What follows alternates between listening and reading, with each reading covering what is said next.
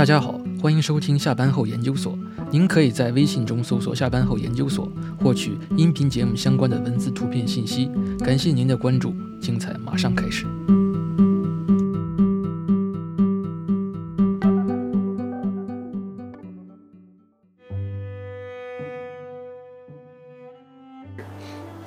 我觉得加缪的这个格，这个这个局外人，我觉得这是一种非常大的格局观，你没觉得吗？对啊，这个格局很大。我就觉得这个加缪的格局就是太太大了，就是他能够意识到，就是我其实我看了加缪以后，就其实我之前跟你讲的，你为什么读加缪，包括我自己看了一点东西，我就觉得加缪是一个特别，虽然他是有些东西是很反抗、很那个的，但是有很荒谬，有些时候其实让人挺觉得挺难受的。但是有有我看很多人看局外人，有些人很不舒服啊。但是我觉得其实有的时候加缪的很多理论，它其实是一个让人很积极乐观的一一种一种一种理论。啊、对，对，就是其实有些人会觉得看完看了加缪他的有一些东西，你会觉得他本他很多东西非常的残酷的，对他给你指指出了一些生活中的一些本质问题，他非常残酷的，但是但是他最后就是你他深层的里面是对。是是是教你，就是说，甚至于是是告诉你，其实生活它确实是这样，但是你你作为一个人，你可以是幸福的。嗯然后就是，这就到了这个小说的结尾。其实我到这个小说的结尾，我也非常喜欢，我觉得跟这个、跟开头是非常呼应的。就是说，其实我觉得啊，这个结尾要回要表达的是一种，就是呃，就是回归自我的一种感觉吧。但是这个回归里面，其实在前面有一个地方有所表现，在这个表现的这个地方是呃，是我我呃对，是我觉得我我看完了之后，我我比较有感触的一个地方，就是说他在这个里面写到了一个地方，就是咱俩刚才刚才讲那个故事，那个嗯。同时与同时的，他就因为他在这个监狱里等死的时候，就是时间得消磨时间嘛，嗯。他消磨时间的过程，你会发现，他全是在回忆，回忆的都是就是一切跟自己的这个经验有关的这个记忆。嗯。他并没有回忆说，比如说，呃，并没有回忆，呃，谁跟他说了什么，并没有回忆，呃，谁怎么评价他，或者是他，当然他也没有那种就是评去评价别人的经历，因为他不会评价别人。但是他回忆的是啥？他回忆的是，首先他回忆的是他自己的屋子，嗯他自己屋子里的每一个东西。啊，对吧？他就后来他回忆，他说我就能把这个东西全描摹出来，在我的记忆里清清楚楚的描摹出来啊。然后第二，他回忆什么？他回忆的是是跟玛丽和跟玛丽在一起，回忆的是这个这个当时的那种感受，以及回忆的是他所在这个环境的那种感受，就是什么有鸟叫，有小贩的声音从哪哪哪飘进来，那个那天的夕阳怎么样怎么样？他回忆的是这些东西，但是。他没有回忆的是，就是他没有任何的什么经历，就是说，与他人生命的那种交叉的经验。当然，跟玛丽的这个其实就是怎么说呢？是他自己的一种呃个人的这种体验。比如说，他说跟玛丽玛丽的身体，对吧？这就是怎么样？但是他没有回忆存在主义。对，但是但是他没有没有回忆什么？他没有回忆说，哎呀，所有人都在评价我是一个那个不孝之子或者说嗯或者说他没有回忆，哎呀，我的工作是曾经被谁谁谁认可过。他也没有回忆谁谁谁曾说我是一个男子汉。这个其实这里面有个非常重要的，我觉得现在人需要反思的问题，就是说，当你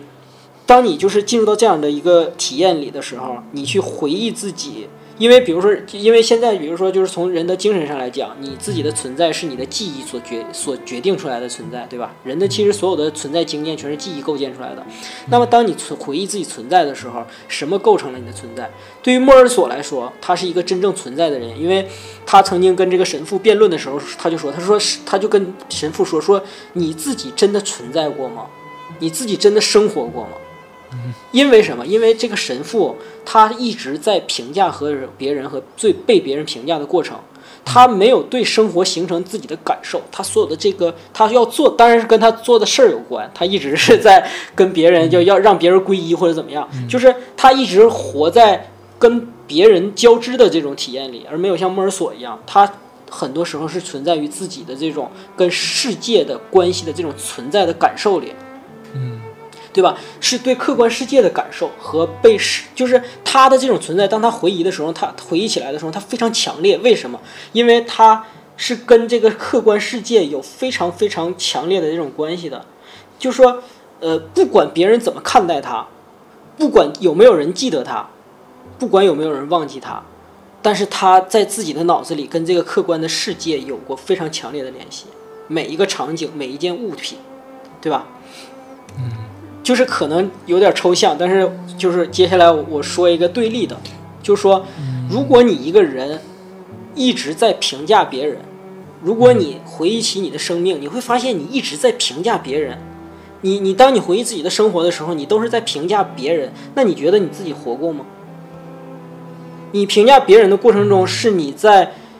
你在点评别人的生存经验，你也是在像一个寄生虫一样寄生在别人的生存经验里。那么你真正的活过吗？你真正的对这个世界感受过吗？那你按照你这种理论来讲，其实摩尔索这个人，他虽然是个局外人，而且马上要面临死刑，但是他其实才是真正活过的人，对吧？对对。然后第二个，所以这就是存在主义，对吧？对对。所以这就是为什么我说，第一就是如果你是一个时时刻刻评价别人的人，所有在网上去做一个道德先锋和道德的这个法官去评价别人、去点评别人的人们，说你们瞎鸡巴讲的那些人，对，那你其实我们你瞎鸡巴讲，其实你只是别人生存体验的寄生虫，你没有自己的生存体验，对吧？嗯第二，第二，第二个部分，第二个部分，我觉得对更对很多人更有用，就是说，如果你一直都介意别人对你的评价，嗯，如果你你回想你自己的生活，你你你会发现，你回想的都是别人对你的评价。这个张三评价我是一个好人啊，我很开心。嗯李四评价我这个人有啥问题，我很不开心。张张三李四呃那个王五，就是每个人都对我有个评价，然后我每一个人我时时刻刻在意的都是他怎么想我，他怎么想我，他怎么想我想。但是你要想，如果从这个角度上讲，那你真正活过吗？操，那太不值得了，就就你对吧？对，其实别人的别人的存在里的，对，这这就是其实不仅仅是活在了别人的存在里，你是活在了别人的一种给你设定的一个牢笼里。你我活在他们的标签上了，我在对成为他你不是们的标签。对你不是自自自我的存在，你是为了一个标签去存在。但是其实你对那些人重要吗？那些人对那些人根本不重要，那些人只是就是就是你只是他万千评价的人的之一。对，就是这个里面有一个巨大的一个非常荒诞的地方，这个都不是荒谬了，这个非常荒诞的地方，就是说，其实你是在为一个非常非常没有意义的事情耗费你自己，就是消耗你自己，然后你你如果时时刻刻都在在意在意，你在抹杀自己的存在，对吧？对在你就是在抹抹杀，对，就是在抹杀自己的存在。所以从这个角度上讲，当然我们不要做那种，可能不做那种，就是说非常出格的，就是这个社会所不容的啊。对，不顾别人感受，因为因为这这就是为什么加缪这个牛逼的地方，就是说，第一，你要重视自己的存在；第二，你要关注你对别人自由的侵犯，啊，明白。对吧？你你在最大程度的去去尊重别人自由的同时，一定要去关注自己的存在。这关注自己的存在，就是自己个人的生命体验。这个个人的生命体验是你跟这个客观世界，当然人也包括在这个客观世界里，你跟这个世界实实在在建立的联系，而不是因为就像我刚才说的那些标签儿、评论和那些非经验性的东西、非物质、非客观世界上的一些一些跟你有关的东西而发生的这种这种交叉关系。那你，那你就是像你刚才说的这个就最对，就是你是在抹杀自己的存在。所以就是这个说说到这儿，其实就是就是你你没有一个人没有必要自卑，对吧？自卑是什么？自卑是因为觉得自己配不上别别人给你的标签儿，或或或者是对吧？你一直处在这种这种比较里，那么你自己的体验在哪里呢？你自己对生命的体验在哪里？其实每一个人对个对生命的体验都应该像莫都应该像莫索尔一样，是没有什么自对，没有什么自卑也好，没有什么自傲也好，这些其实都没有，因为每一个人对一个生生命的体验都是一种唯一的体验，对吧？这种体验才是你自己的。才是你自己存在存在的一种价值，才是你自己存在的这种，就是像西西弗斯推石一样，你在这里面存在的这种幸福感，在这个里面，所以就是你你没有必要自卑，你也没有必要骄傲，你也没有必要就是去去去在意那些东西，对吧？所以就是说，其实这个是我看到这个地方的时候，我真的就是就是就是他他他写莫尔索就是体验和回忆自己生活。这一段就是他躺在这个监狱的床上，因为他什么都看不着嘛，他就去就就说在记忆里去想啥。他后来给他换了一个老，给给他换能看着天，看到蓝天啊，可以看着天。对对对对对，但是就是所以就是我我看到这儿，我就其实我挺受触动啊，所以就是就是其实有点有点现象学的感觉了啊，没对有现象学的感觉，有点现象现象学的感觉。对对，现象学不就是吗？嗯。对呀，就是现象学不就是你不要听别人咋说，你也不要听，甚至于课本上咋说，你自己去体验。偏见。对，其实现象学归根结底一句话，呃，就像就是如人饮水，冷暖冷暖自知。冷暖自知，对吧？对，其实就是就是关注自己的感受。嗯，对，嗯。但是他在具体的这个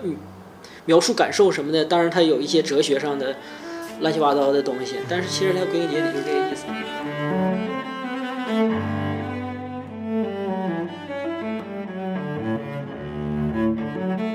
现象学对建筑学影响很大，最近出了几个大师都是现象学这边挺厉害的，嗯。嗯，祖母托啊，对吧？还有一个斯蒂文霍尔。其实我觉得现在吧，咱别讨论建筑问题了，我就提一嘴吧。行，啊，不过我觉得这个这个加缪的这个存在主义，他这个包括后半段这种这个在牢房里的这种自我的反省。我觉得他确实是一种听过听你听散人这么一讲，确实是一种对拒绝被贴标签、以真实自我感觉这种为主导的这样一种人生回忆。我觉得，就是就算是他是一个局外人呢，但是我感觉他也确实是一个活得很明白的一个人，对吧？对啊，就是他是对生命有真正的体验的人嘛。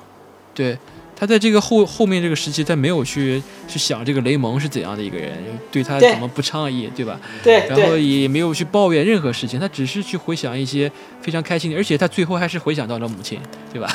对。呃，但是他回想母亲是扣题的。我给你我给你说一下啊，我这样说呢，就说这个这个结尾我也非常喜欢，非常有力量感。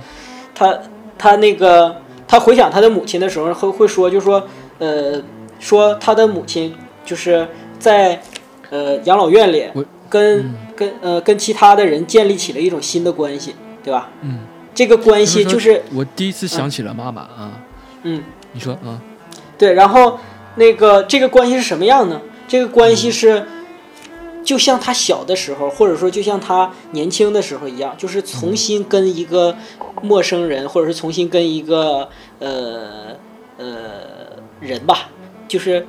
从零开始。又建立了一个关系，就好像他又重新活了一次一样。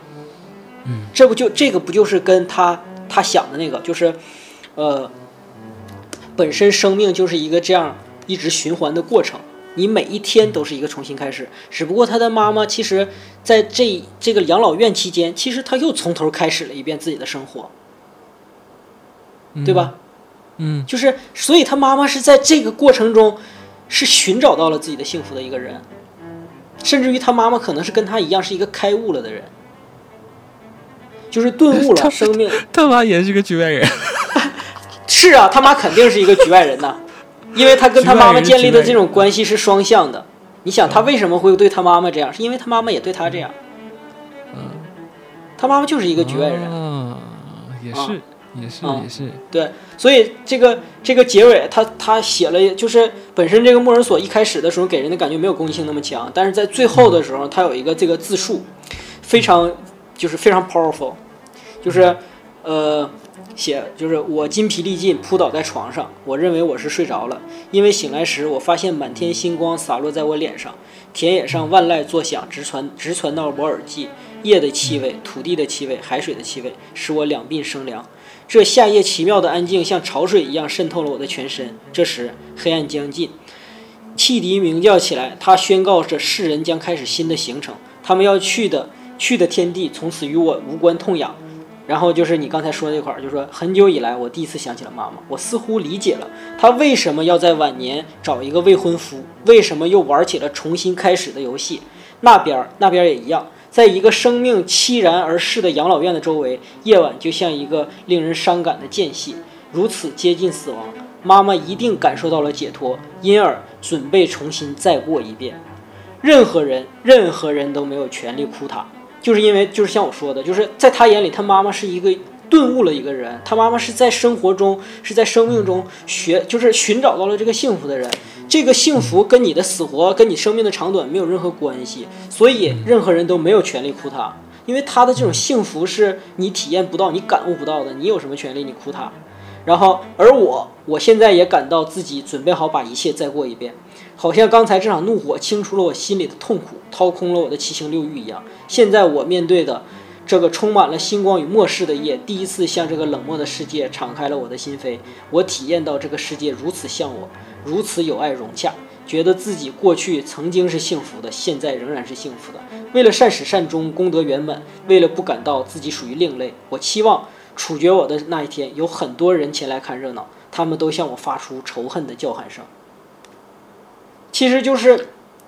嗯，这最后一句很牛逼，感觉。对啊，就是其实是什么？就是，就是其实他所有的说这些是一种顿悟之后，他回归自我，他愿意做一个永远永远的局外人，对吧？嗯，对。就是就是，呃，就算是恰恰是我也是一个局外人啊。对，恰恰是这种局外人才是有一种对。人生经历和对所有人都平平，就是非常平等的一种，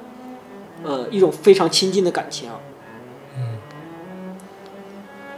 就是所以这个就是，就我觉得这个小说非非常非常好，非常牛逼。然后再有就是，其实我觉得咱俩所讲的这些，其实没有讲出他所有的东西。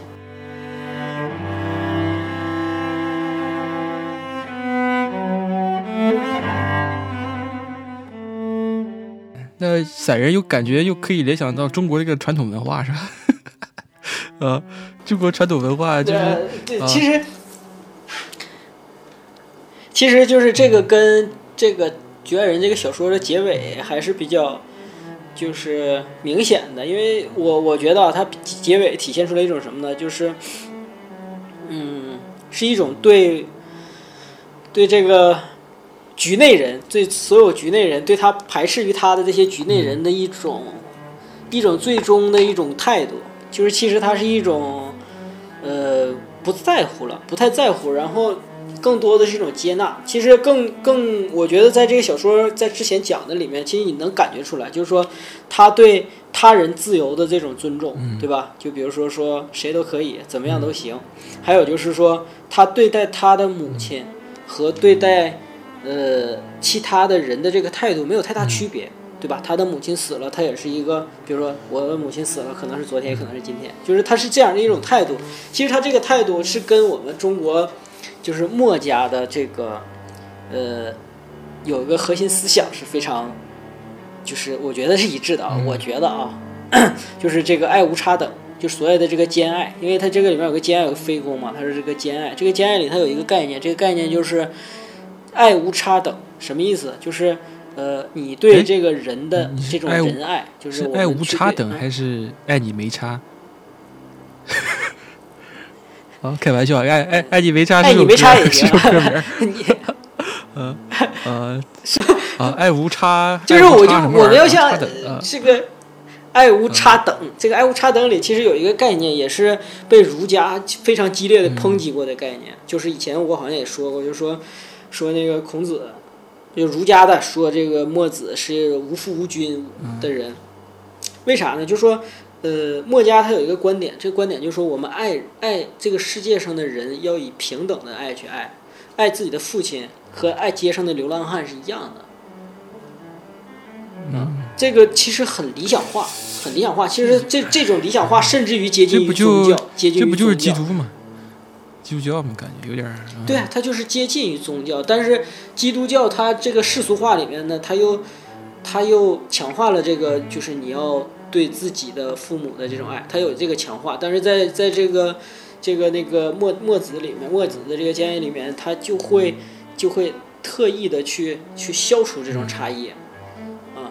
所以就是他跟莫尔索的这个其实就很像。但是就是莫尔但是尔索索其实不是爱，它它是一种，我跟你讲，我想我讲的呃对是这样的啊，就是说我理解是墨子这种爱是，他是说爱无差等，他是说一种博爱，所有的事情都要有包容心，这样对去一种局内人的想法，对，你明白我意思吗？就是他是一种在呃局内去想做这个事情，但是莫尔索他是在站在一个更高的另是正在另另外一个维度，不是更高啊，是另外一个维度去想这个事情。就是说他只要是在局外，他其实是不带一种爱、没有爱这种感情的事情，一种观察者，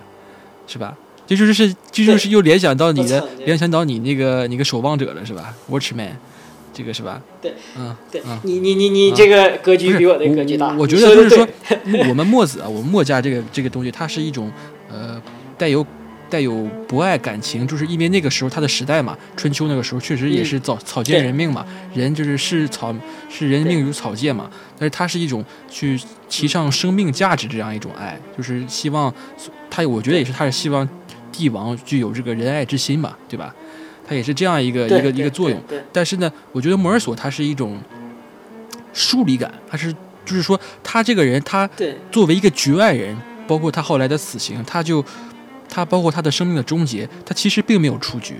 包括像那个卡卡卡利卡拉古拉是卡拉古拉吧？卡利卡利古拉，他说的他说的那句话就特别的牛逼，叫做那个我们历史上再见。你你啊，历史上啊见，那个卡利古拉，历史上见。对就是说，虽然我被干死了，但是我还是存在的。就是说，他已经是一个自我出局的状态，那他就不会再出局。就是他这样一种，其实我觉得加缪这个挺吓人的。这个这个往爷心里去讲，就觉得其实这个人他是一个局外人，但其实他已经是站在一个上帝视角去看这个事情，更高。一个上帝视角去看这整个的事有点像打游戏一样的感觉，像那个像那个角色扮演一样，你没觉得吗？你没觉得整个你没觉得整个局外人这个小说给人的感觉，它是一个角色扮演游戏的感觉吗？FPS 吗？但是它是一个，啊，但是就是莫尔索这个角色更像一个，就是全知视角的一个，就是观察者，嗯。就像你说的观察者，像漫威里那个观察者，嗯。对，有个观察，观察者是，呃，是就是，呃，他他是宇宙的一个观察者，他去观察任何一种文明，但是他不干预，然后他做观察和记录，在旁边看。啊，然后然后我我我想讲的观点就是说，这个你没觉得这个？我觉得这个有好事儿的这个这个同人朋友啊，可以好游戏的朋友、游戏粉，我觉得可以把局外人做成个游戏。你没觉得他？假如说啊，假如说这样啊，嗯这个剧情如果可以这样，这个游戏可以这样设定啊，就是我临时想的一个一个点子啊，嗯就是说我今天去去养老院，我的母亲去世了，我的我这这里出现了屏幕上出现两个选择，哭还是不哭？好，我点了这个不哭，哎，我点了这个不哭，然后好了，行，那个老大爷递给我一根烟啊，我可以选，哎，我是接还是不接这根烟，对吧？然后我这个嗯剧情会不同的走向，然后包括到最后阿拉伯那个那个人向我挑衅，我可以有一个选项是我开枪还是不开枪，你没觉得吗？你没觉得这个整个小说这个它其实都有一种二元选择在里面，没觉得吗？就整个这个局外人他嗯，有的只要是有一个选择，就是出现了一个差错，那莫尔索他在法庭上他就不至于被判处死刑，你没觉得吗？你包括他选择不去跟玛丽去电影院，不跟玛丽去滚床单，那个没有去写那封信，也没有去跟那个雷蒙去海边但，他的任何一个选择，他只要我没有当时这个选择我没有做，那我可能最后就有一线生存的希望，我就不会去死。我觉得他，但是摩尔索这个人，就是他这个游戏这个玩家，他就是作为一个视角，我就是求着死去的，我就是奔着我就随便选，也不是随便选，我就是就是啊，我就是想，我就是那个这个时候我就是想那个，就是我作为一个游戏，我控制着莫尔索这个这个马甲啊，我这个时候我就是想喝一杯牛奶咖啡，我就是想抽根烟，这妈也不是我的妈，我我管她是不是我的妈，对吧？就感觉这么选，然后最后问问你说说你有没有罪，但无所谓，反正死也不是我自己死，对吧？我就是一个玩家，然后好，那我我没有什么可说，你判我死刑判吧，就这种感觉。你没觉得啊吗，也对你就是说，对对，就是莫尔索其实更像后面游戏后面那个，就是我们，就是我就是操作们游戏这个就是我们，然后他是嗯在游戏里面那个人，你没觉得吗？这个局外人其实就是一个 player，你没觉得吗？啊，对感觉，我觉得可以把这个局外人做成一个游戏，我觉得太这个很很有逼格，你没觉得吗？你看可以，但是你你你看过小说的人，你就能通关不是不是吧？就是就是这个其实可以写很多支线啊，就是可以我，但是但是你结局还是死，还 是可是因为因为对对，其实其实最后的结局，你怎你你你每天都选对了，你必须要直面死亡，这是加缪的一个一个理念吧，就是你必须要直面死亡的时候，你才会真正觉到这个生命的价值，对吧？你真正真正对对生命绝望的时候，你才会去热爱生命，这就是加缪的这个哲理吧？对吧？对。这个对对。啊啊，对，可以对可以这么理解，对对。我们开发个游戏吧。对，就叫就叫就叫局外人，操！但是其实你也想，这个局这个游戏技术上面很简单，但是你要为每一个选项都要编出来一个支线剧情，这个其实是一个这个有的就是你，这个游戏有你知道那个行尸走肉那个游戏吗？你把行尸走肉游戏，它有有一个支线，就是就是选择，就是说，比啊，就哎，这个跟这个很像的，就是它有的时候有一个同伴，就是被丧尸抓走了。我只是举个例子啊，你可以有两个钮，你去救他，还是自己跑这两个嗯剧情都是不一样的。啊，啊，对，这这样这样的游戏倒是挺多。但是我像我说，其实你你要是以局外人为蓝本蓝本来做的话，那等于说你把这个中篇就会扩展成一个超长。没有，我都会让，就是我甭管我怎么样，我比如说今天我跟玛丽不滚床单，但是我跟雪碧姐还是跟她滚床单，感觉。你吧还会死反正最后肯定会死，因为存在主义嘛，对吧？嗯嗯，我觉得有这个可能性。嗯，可以可以可以，但是呃，就说就跟你刚才说的这个玩游戏挺像的，因为你玩游戏的时候，就是你要你操作这个角色，你仿佛融入进去，但是你又是脱离开这个游戏环境的。呃，所以其实，呃，可能确实跟这个游戏的这个这个这个你说这个游戏的这个局外人的感觉有点像。嗯嗯。呃，然后其实，呃，如如果就是，呃，他确实跟这个墨家这个有有一个咋说呢，就是形式上有点像，但是根本上有区别，因为本身墨家的这个要建立思想的一个过程，其实是一个建立制度的过程，是建立秩序的过程，但是局外人的这个是一个质疑秩序的过程，质疑体制的过程，嗯、因为。因为就是墨家，或包括儒家这些，就百家争鸣的时期，其实它的背景是，是整个这个社会是所有的秩序都被摧毁了，大家每个人都想建立一种秩序，这个以这个秩序为蓝本，再去让这个社会重新有一个活力的这种有一个就是人伦的这个这个体制。然后墨家是有墨家的想法，是儒家有儒家的想法，所以他其实。呃，兼爱非攻，兼爱也好，就是说他整个的这个，甚至儒家也好，其实他还是想建立一种制度。呃，但是他跟加缪的这个从根本上来讲，确实是不一样的。那加缪其实本身荒谬的它是对对制度的一种摧毁，对一种制度的一种摧毁，对，嗯、但是从表现上是相似的。就是局外人呢，他是要求的是你要把人当人看，如果你把每一个人都当成一个具体的人来尊重来看的时候，要包容每个人的时候，那么其实你也应该是。爱无差等的，或者说就是无差等的，不是爱无差等。你刚才说那个对，它不带感情色彩，不带感情色彩，它是无差等的啊。所以从这个角度上来讲呢，有有相连，但是它又就是非常的咱换换一个话题讲啊，假设是那天躺在那个沙滩上，不是那个阿拉伯人，是另外一个人，另外一个人，嗯。然后也对他做出这个动作，就是说跟可能没有跟雷蒙这个有任何的关系，他也会开枪的，啊、也会开枪的，一样的嗯，一样的，对对对对对，一样的，一样的，对对，就是世界是荒谬的，人人在这个世界上没有任何的这个价值，就是哎，你没觉得存在主义其实它是一种反反成功学的这样一个一个一个一个哲学吗？对呀对呀，所以我就觉得就说哎，我我操！我咱们现在这个我觉得咱现在这个这个，我天天被被激的感觉，我真的是受不了了。哎，我我我举个例子啊，我举个例子，我举个例子，就说就说现在的员工是不是 你你觉得每一个员工是不是一个局外局外人？我从制度的我跟你角度讲，我咱咱在讨论这个问题啊，你先说是不是？啊，讨论我我先我先我先我先我先说我先说每一个员工不是局外人。那那那那就是我我就是我肯定是就是必然是局外人，不管你是啥观点，我都说是必然是局外人。哎，我说的是我说的他是啊，我说的他是局内人，我说错了，说错了。个员工是局内人，你说是啊局内人，啊对，我说是局外人。那我先说为啥呗，咱辩论一下啊。就是说咱咱们从刚才这个整个的框架来讲啊，然后我就给你说一下，咱们比如说现在以我对所有的设计啦、设计师也好，所有所有的公哎员正常的社畜啊不，是和尚吗？九九六 呃呃九九九九六社畜啊，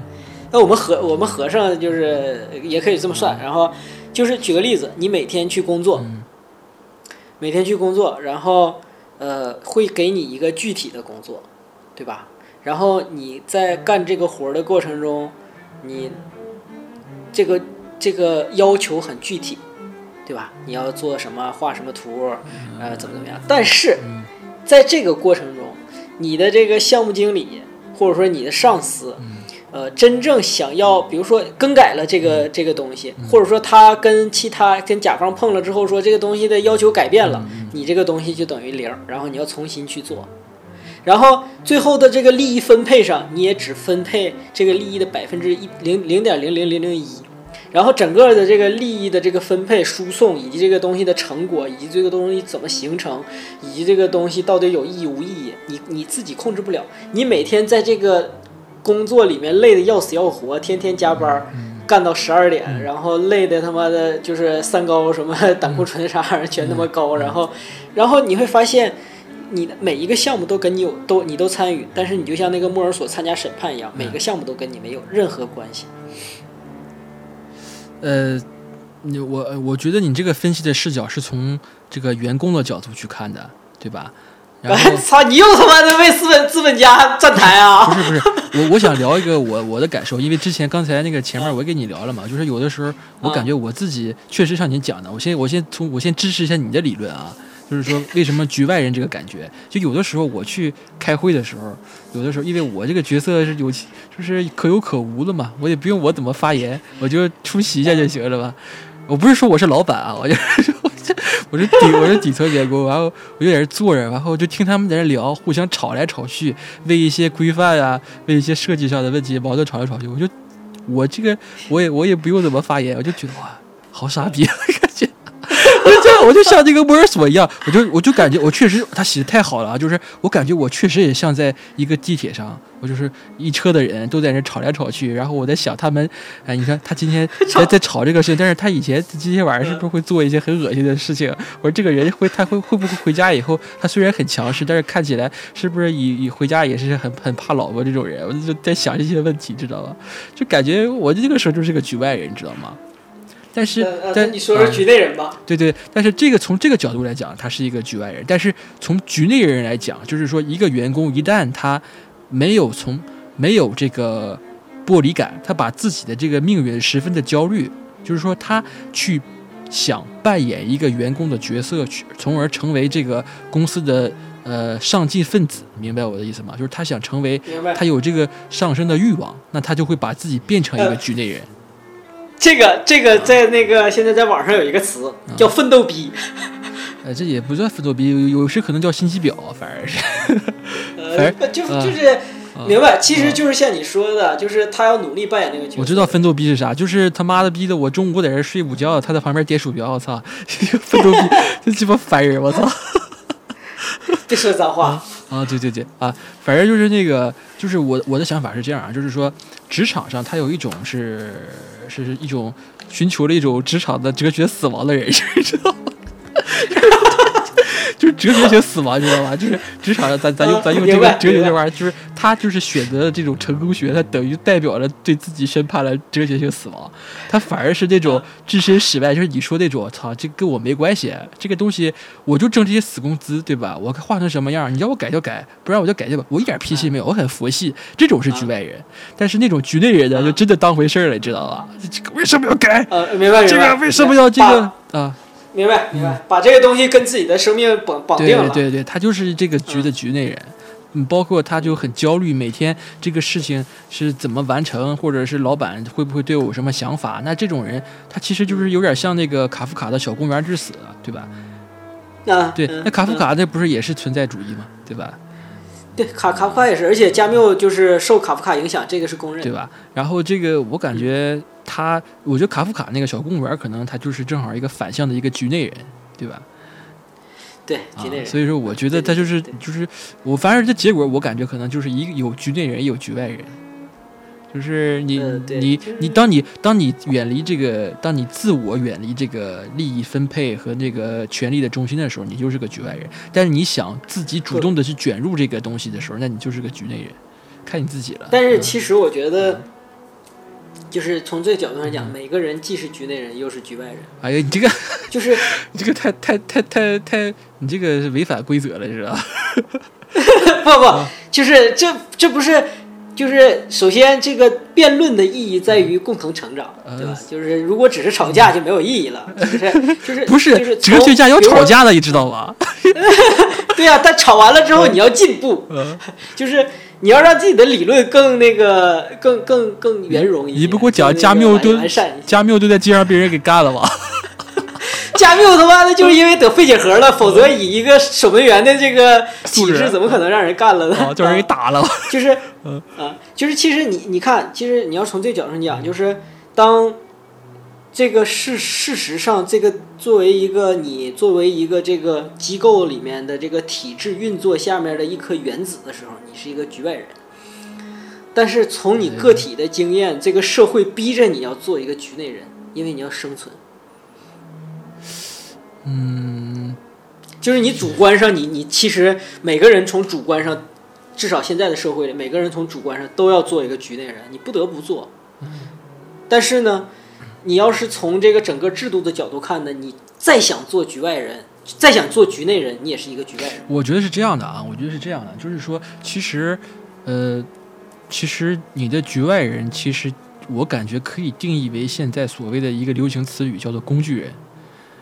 就是我不需要你有情感，哎，我我不需要你有情感，然后但是你就对对对，你作为一个就是或者是讲，你可以，你只是一个肉体的一个人肉的这个画图机器，然后我不需要你有情感，我我让你不用，其实其实嗯。呃，其实你就是一个嗯。鼠标，啊，也不是也不是，就鼠标，你就是其实你就可以抽象成一只手和一个鼠标就可以了。你的脑子对不需要有的，就是你一个工具人，你就是一个局外人。然后，但是呢，但是呢，问题又是呢，就是你的老板呢，想要想要从你的身上榨取更多的利益的时候呢，他需要你，因为他的人作为一个人呢，他是有局限性的，对吧？他有些东西他其实是想象不到，他又希望你在作为一个局外人的同时呢，又能够从局内人的思维去出发，然后让你自己有一个自发的一个行为，让你呢，就是说有一个手和一个脑连在一起就可以了，其他的部分都不需要有。然后有一部分大脑是可以去支配你这个下一步的任务的时候，那你他希望你是一个局内人，所以说你的老板会向你灌输很多成功学的这个理念，所以说他在试图在一个工具人或者是局外人的基础上，让你就是成为这个局内人。也就是说，为什么老板在画饼？就是说，他想让你拉进拉你进入这个局，但是呢，他又希望你只是局外人的这个属性。你明白我意思吧？就是很矛盾。我我明白，所以其实不不矛盾，就是其实基本说白了就有一，个临界点，对啊，就是你在这个临界点其实其实其实其实不是临界点，嗯就是你的老板嗯让你误以为自己是个局内人，啊，但你是 是个他妈工具人、局外人，对吧？但你是一个局外人。哎，你这个概括是对的，就是说，也是一种假象，就是其实你自以为你是个局内人，但是其实你还是个局外人，对吧？对 嗯对，但其实其实我觉得啊，就是说，不管咋说吧，就是说局局怎么看，就是我们怎么看待这个局，我们又怎么看待出局和入局？因为我觉得吧，出局就是这出局，这个就是比如就因为从这个，比如说那个有一本书，就是你你之前你你前两天去机场，然后你不给我拍了那个加缪那个书吗？嗯没有，我也去火车站，你别瞎讲。啊，火车站的啊，就是有个腰封，那个腰封上写的是那个《局外人》这本书的推荐词。其实我我我我不太赞同这个，我不我不是说他这个说的不对啊，我是不嗯太赞同他的这种理解，就是说，当你觉得你当你觉得你与人群格格不入的时候，你就应该看看《局外人》。啊，这个话就是不太对吧？对，有是是这个腰封上写的，对对对，我记得。是的啊。呃呃，就是首先我嗯我不认为我不认为他写的不对，我不认为写他写的不对。其实就是说，如果你真的有这种嗯我就是你，你真有这种感觉，你去看《局外人》，你是可以疏解这种感觉的，嗯你不会会不会质疑自己，嗯因为《局外人》他会给你提供一种能量，对吧？你不会质疑自己说是不是我有问题，我我跟这个世社会格格不入，不会的，因为你要看了《局外人》这个小说，你去理解他的时候，他会给你提供这个能量，说支持你。不过，《局外人》这小说他并不是在讨论这个问题。其实摩尔索他其实是一个挺融入的人，很正常的一个人。对，所所以所以，我我想说的就是说，所谓的这个局外人，他其实并不是说你一定要离离离群所居，你不一定要特立独行，你一定要格格不入，并不是这样的。其实这个正是加缪打动我的地方，就是说。就是他不是说你呃一定要变成一个独独立于世外的一个一个人，对，说你你无亲，就是就就像那个那个孔子说的，你你一定要成为一个无父无君无无母无无亲的人，你不是的，而是说他的核心观点就是说，你可以以任何一种姿态存在一个世界上，嗯，但是你在任何一个方面都可能是一个局外人，嗯。就是你只要以你自己的体验出发去做你这个身份，做你个人就可以了。其实这个局外局内其实不不重要。嗯，哎啊，然后就是说，你你任何一个人，所谓的一个局，就是一个一种共识划分出来的团体，对吧？对吧？对。它是有一个边界呗，进的这个边界就是这个，就是说，任何一个人在任何一个层面一定都是局外人。如果从单纯的字面的意义上理解的话，就如果说局是这种共识划分出来的群体，它有一个边界，那么这个世界上有太多的这个群体和边界了。比如说男人和女人，对吧？嗯，啊，就是你一定会变成某个局外的人。你你你跟女人比，你就是一个男人，那你就是这个局局外的人，对吧？你你跟那个。呃，你你跟那些什么，呃，资产在你跟上海有房的人比，那你就是一个局外人。妈的！甚至于你在，你妈哪哪哪疼指哪里是怎么回事？对呀，我这就是要那个啥，要让你对生生活有有体验。你让我对生活绝望，我才会热爱生活。对，就说你你人一个人在这个世界上，你一定是一个局外人。你你逃不了。呃，我觉得吧，我觉得可以这么理解，因为我们讲局外人，这个可能还是加缪从西方这种精神上去解释的这个存在主义。但是我觉得可能用古典精神，就中国的古，就是亚洲的这种，我觉得是不是可以称为这种局外存在主义，叫做处离心呢？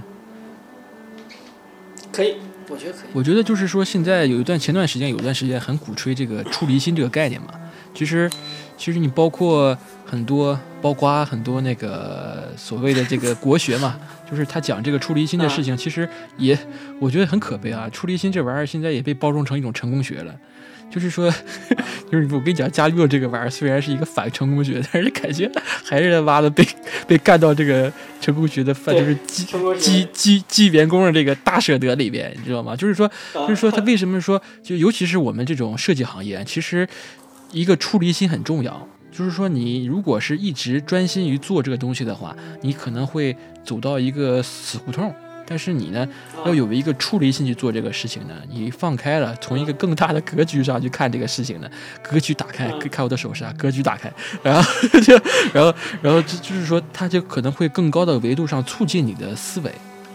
就是说，他出离心这个可能又要跟格局这个事情联系在一起了。我觉得他就是被，我觉得他是跟存在主义是有一定的这种局外人这种思想是有有一定联系的。有关系，就是你不要去执着，就是说打破这个执念和你的这个钻牛角尖儿这个执迷不悟，你一种出离心的事情去做一种入世的事情，那我觉得这种人是挺厉害的。就是说，就是世外高人的这种状态，对吧？对对，算是。就我觉得就像萨伊塔玛奇遇那种感觉，一拳超人了。啊，对对对，可以可以。嗯，其实呃，就是其实到咱到聊到最后了，就是说就是还说就是说为什么喜欢，就是这个小说，因为这小说其实我前前后后看了看了很多遍了，就是局外人啊。我很早很早，对我很早很早看过一遍，但是那个时候其实没没没看出来啥啥，没看出来。然后后来呢，就是看了一些关于存在主义哲学的东西，然后就是自己也想了一些事情，然后。就越看就越喜欢，越看就能发现越多的东西，所以我觉得其实他，嗯，如果就是咱们就给他就格局缩回来，就缩到最具体的这个东西，其实我就觉得这个一个健康的社会吧，是第一需要宽容，对吧？就像我刚才说的，所有人都是局外人，所有人也都是局内人，不管是我们看到什么样的局外人，我们其实就他都把他当成这个社会中的一个个体一个人嗯。就行了。嗯对吧？其实他身上其他所有的那些东西，并不是限定他这个作为一个人的存在的一个必必然的条件、必要的条件。所以其实我觉得这个社会就应该更宽容一些，嗯就是这个也会降低大家所有人的存在焦虑。嗯比如说有一些人他的存在，呃，绿皮书你看过吧？绿皮书里面那个黑人，他曾经看过啊，就是说过，他说他说作为一个黑人，我不够黑，然后作为一个男人，我又我又不够男人，作为一个就是黑人，我是一个上流社会，作为上流社会，我又是一个黑人。那么当这些身份都不能定义我的时候，那我是谁？他就有一种非常强强烈的存在焦虑。但是你要想，如果这个社会把这些标签，这些标签其实都是一个一个关于局的标签，把这些标签都扒掉，就把这个人当成一个个人个体的人，就像莫尔索一样，就说玛丽这个人，她是玛丽，她不是说谁的情妇、谁的姘头或者怎么样，她就是一个玛丽。就是我们当我们能能用这种观点去看待每一个人的时候，这个社会就会可能就会更戾气更更少一些。我觉得这是第第一个，就第二个就是说，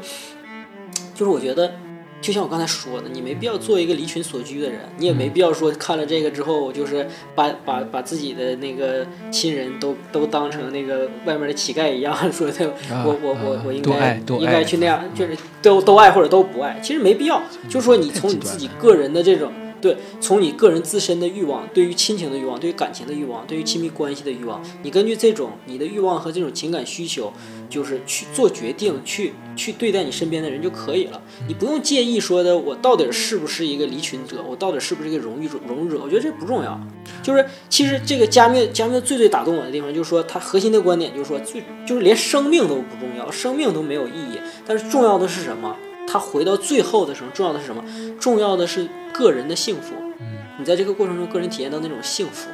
就是这个幸福是需要你自己去感悟和追逐的嘛。